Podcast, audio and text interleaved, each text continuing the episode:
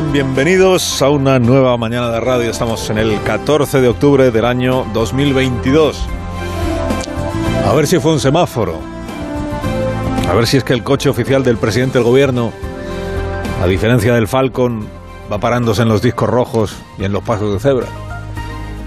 A Isabel Rodríguez, ministra portavoz, le preguntó anoche Rafa La Torre en la brújula por la demora de su jefe, el presidente, que hizo esperar un minuto atrapados ahí en el Rolls a los reyes Felipe y Leticia este miércoles. 50 segundos puede ser lo que tarda en ponerse un semáforo de rojo a verde y por tanto un ajuste en la carretera. ¿Cuánta importancia 50 segundos eh, le estamos dando en este momento cuando llevamos, por ejemplo, 50 semanas con el órgano del gobierno de los jueces bloqueados?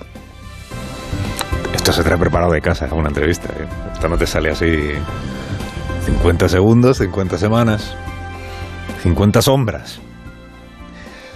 Bueno, lo del semáforo, lo del eh, el ajuste en la carretera con todo el afecto a la ministra, hombre, no sería eso, ¿no? Porque lo de que te pille un semáforo en rojo, esto se resuelve eh, evitando salir de casa con la hora pegada al, al asiento.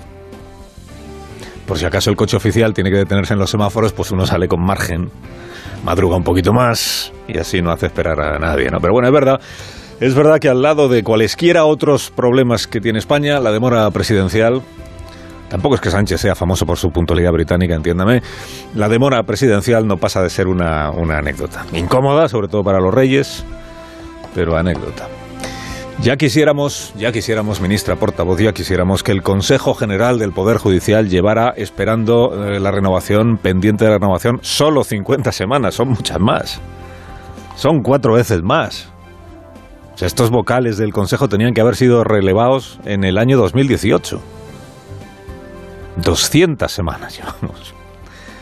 Y justo por eso entenderá la ministra que todavía sigamos todos preguntándonos qué fenómeno inexplicado se produjo el domingo qué prodigio se obró el domingo para que el presidente del gobierno hiciera algo que hasta ahora no había hecho, que fue, atención, descolgar el teléfono, levantar el teléfono y convocar al líder del PP al día siguiente en su despacho para resucitar la negociación que él mismo había congelado.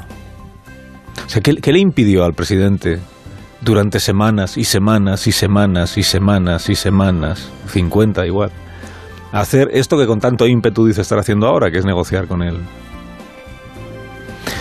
En realidad lo que pasó el domingo no fue un prodigio, sino un capítulo más del estropicio este del Poder Judicial. Lo que pasó el domingo fue el episodio supremo del estropicio, que fue la dimisión, con discurso a lo Nochebuena incluido, del presidente del Tribunal Supremo, Carlos Lesmes. ¿no? O sea que este afán encomiable que ahora hacen visible Sánchez y Núñez Feijó para cerrar cuanto antes su complejísimo acuerdo. Yo sigo trabajando y si el gobierno quiere, puede haber acuerdo. Pero vamos a dar tiempo a la negociación, ¿vale? ¿Vale? Vale, vale, vale, presidente, vale, vamos. Vamos a darle tiempo a la negociación. Vamos a darle tiempo a la negociación. Ahora sí que vamos en serio, última oportunidad y todo eso. Digo, este afán encomiable que ahora exhiben en realidad es fruto del sin Dios en el que se ha convertido el Consejo General del Poder Judicial. Más vale que aceleren en esta negociación interminable. Hoy dicen algunas crónicas, está al caer, está al caer, ya van a poner el huevo, Bolaños y González Pons. Pues más vale que aceleren porque el destrozo alcanza cotas nunca antes vistas. O sea, ¿cómo será la cosa que huido Carlos Lesmes, a falta de un presidente del Poder Judicial, ahora resulta que tenemos dos aunque en rigor ninguno de los dos lo sea. Dos vocales del Consejo del Poder Judicial ayer eligieron a un presidente que no preside el Tribunal Supremo. Y no nombraron presidente del Supremo porque la ley remendada por el Parlamento les impide hacer nombramientos.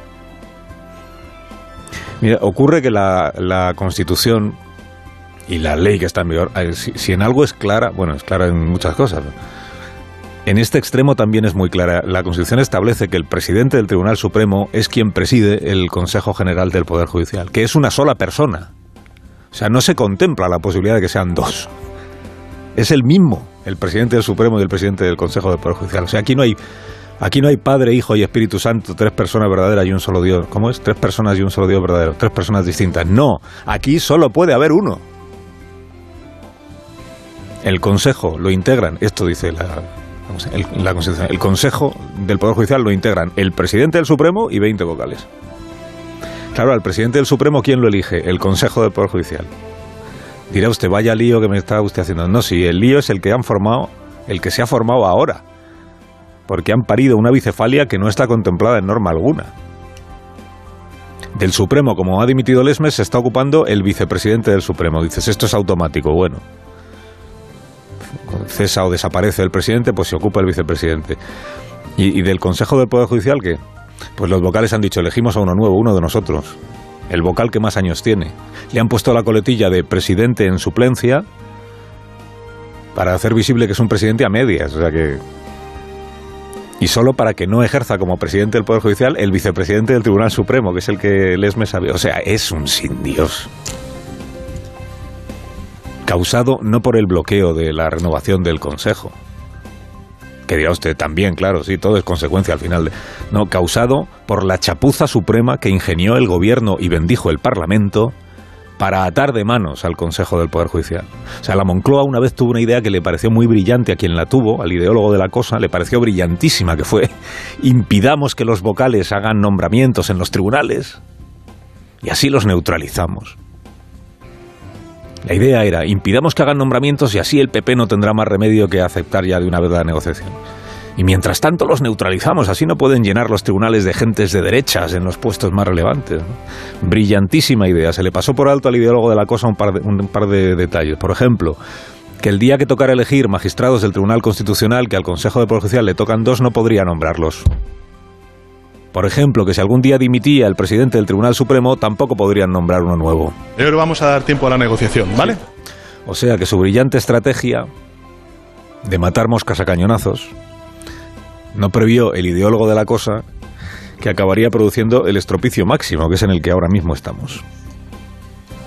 Pero bueno, como dice el presidente, vamos a darle tiempo, ¿vale?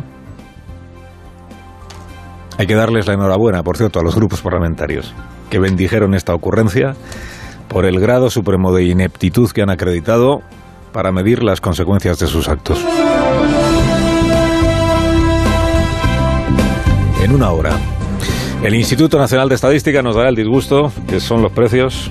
Precios del mes de septiembre, se publica el dato definitivo, acuérdese que el dato provisional fue del 9%. Menos que en agosto, es verdad. Ojalá se confirme en el dato definitivo de hoy que es menos que en agosto. ¿sí?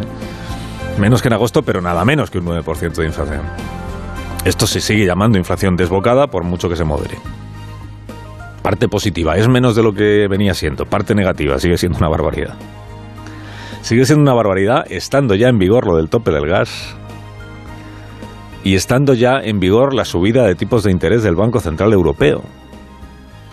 Que claro, esta segunda parte es, es la más importante, es, es, en la que más hay que fijarse para ver si realmente tiene efecto o no tiene efecto la política monetaria, porque es la, ese es el instrumento para doblegar la curva de la inflación. Lo otro son medidas que, que aceptan, que, que admiten o que aprueban los gobiernos para intentar paliar las consecuencias de la inflación.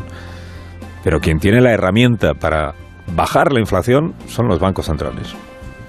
Ya vienen subiendo tipos de interés.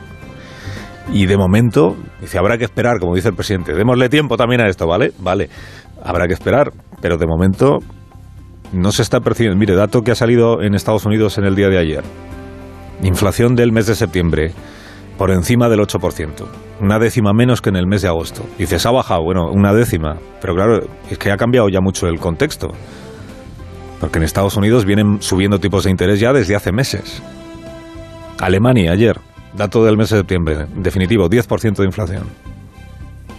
Alemania, si se cumple la previsión del propio gobierno alemán, va a entrar en recesión. Falta el dato definitivo del, del, segundo, del tercer trimestre y el del cuarto, que es en el que estamos, pero probablemente los dos van a ser negativos y eso es una recesión. Con los tipos de interés ya subiendo, ¿no? Tipos de interés hacia arriba significa enfriamiento de la actividad económica. Claro, si se enfría aún más,